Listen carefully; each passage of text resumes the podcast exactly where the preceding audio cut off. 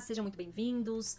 Esse é o podcast Mercúrio na 11. Eu sou Rafaela Luiz e hoje vamos com o terceiro episódio da série de parcerias celestiais astrais. Acho que vai ficar parcerias celestiais, né? É o último episódio da série. Tem que ter um nome, pelo amor de Deus, né? Júpiter e Saturno é interessante porque eles são opostos. Aqui a gente tá falando de uma, de uma parceria que não parece parceira, né? Mas assim, a gente, eu penso em parceria nesse sentido quando a gente pensa na lei da correspondência, nem da correspondência, da lei da polaridade.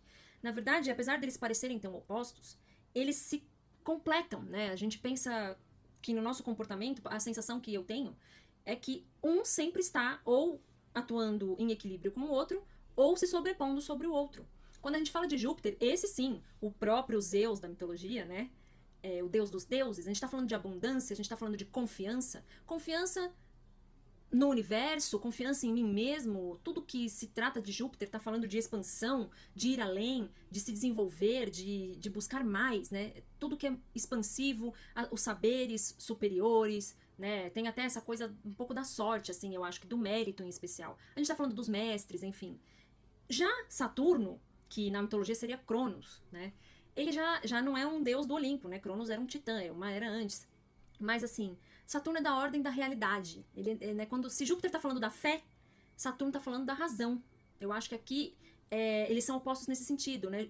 Onde Júpiter está e da forma como ele está, fala muito do, do nosso otimismo, da nossa esperança.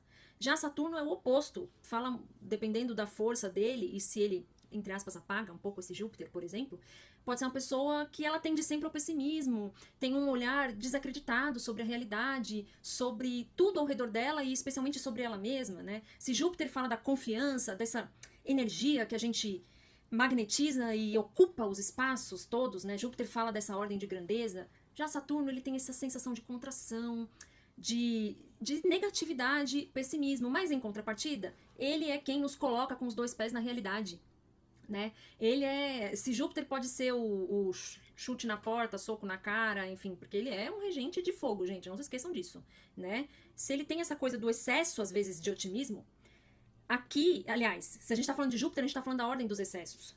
Tudo, quando tá em desarmonia e se trata de Júpiter, é excesso. Excesso de confiança em si mesmo é o quê? Arrogância. É um assunto de Júpiter. Soberba. Eu sei o caminho certo, eu sei a verdade. Você faz aí suas pesquisas. Aliás, né, assim, nos tempos de hoje, com toda essa questão política que a gente vê aqui no Brasil, muito do negativo de Júpiter, porque aparece, muito. Porque esse excesso de confiança. Eu ouço as pessoas certas, eu pesquiso na internet. Quando eu escuto as pessoas falando isso, eu me desespero. Eu falo, não, porque eu pesquiso a fonte das notícias. E quem disse que você sabe se aquilo é verdade ou não? Tem gente que paga para escrever. Olha, meu Saturno é um abençoado, viu? Tô brincando. Enfim. É, essa noção de que né, Júpiter ele tem essa coisa um pouco dogmática. Ele eu sei do que eu estou falando, vocês não sabem. Ele, ele tem essa queda para soberba, né? Quando a gente estuda, a gente não, né? Eu assisti uma palestra da Cláudia Lisboa fantástica, que ela gentilmente colocou à disposição no curso dela de formação de formação não, de o curso básico de astrologia e dos que, que liga os sete planetas principais, né, tirando os transaturninos, os que existiam já na era medieval, ligando aos sete pecados, as sete virtudes, os sete dons do Espírito Santo, né? O dom de Saturno é a prudência. O dom de Júpiter é a fé. Na verdade não.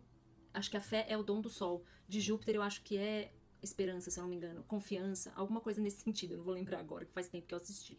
Mas enfim, quando a gente fala dos pecados, né, assim, ou para mim, os desequilíbrios de Júpiter, a gente fala de uma certa soberba, de uma certa crença interna, a gente está sempre partindo do, do princípio de que eu tenho absoluta certeza do que eu estou falando, eu sei o que eu estou falando e o que eu estou falando é verdade, não há nem, nenhuma forma de, assim, como se fosse possível para um ser humano ter a concepção do que é verdade. Né? Saturno faz essa a oposição nesse sentido. Por isso que quando eu abri o áudio eu falei a justa medida, porque Saturno é a contração, é o pessimismo, é a desconfiança. Né? Se você tem Saturno e Júpiter equilibrados, por mais que você tenha a crença de que você está no caminho certo, isso não te faz crer que esse é o único caminho ou que você seja o dono da verdade. Porque o Saturno está sempre puxando sua manguinha e falando: olha, tudo bem, você fez uma boa pesquisa aí, eu acho que você pode estar certa, mas existem outros caminhos, existem outras verdades. Porque a nossa condição é pequena né? E Saturno traz essa noção. Você é desse tamanho, meu caro.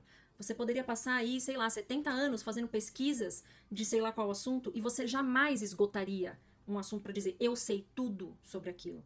Você pode saber muito, e aí Saturno te aplaude quando você faz um bom trabalho e te dá é, segurança, tranquilidade para você falar sobre aquilo, contanto que você tenha a prudência de reconhecer que você não sabe tudo e que você tá falando do caminho que você trilhou, mas o caminho que você trilhou é uma trilha na vastidão que existe de conhecimento, de sabedoria, enfim. É, a justa medida quando a gente fala de Saturno e, e, e eu ia falar Urano, Saturno e Júpiter, é nesse sentido. Júpiter ele pode pecar nos excessos, excesso de confiança, excesso de metas. Eu boto metas muito ousadas, né? O Carlos Holanda fala muito sobre a eterna insatisfação de Sagitário, de estar tá sempre botando metas muito longas, quer dizer, muito longas não, muito longes da, da atual realidade. É um olhar desanimado para a própria realidade, né? É uma insatisfação. Quem tem Sagitário na casa das relações, né, em casas de relacionamentos, às vezes sofre com isso, porque está sempre com uma insatisfação com relação ao parceiro, com relação à situação atual do relacionamento, enfim. Eu já tive alguns mapas que eu fiz nesse sentido, né? Que eu, eu, percebia que, assim, sempre tinha uma aresta, só que aquela aresta, ela ganha proporções muito grandes quando a gente tá falando de Júpiter, ou Sagitário, no caso. E, e, Saturno vem como quem faz a contração, né? Se você tem um aspecto fluente, é maravilhoso. Se você tem um bom aspecto entre Júpiter e Saturno, é muito bom, porque você já vem de fábrica com essa justa medida. Você tem muita facilidade em reconhecer essa medida, esse bom senso. Você vem com um certo bom senso, né? Agora, Saturno, quando está em, é, em, muito exacerbado no mapa, ele tende não aos excessos, mas às faltas. A falta de confiança né, em si mesmo, a falta de confiança no próprio trabalho, na própria capacidade, ou seja, uma autocrítica muito elevada. Né? Se Saturno tem a eterna, se Júpiter tem a eterna insatisfação, Saturno de certa forma também tem, mas por um outro lado de vista, não é porque ele quer ir além, é porque ele acha que ele nunca vai chegar nem no mínimo, né? É o escalador da montanha quando tá tudo certo com esse Saturno.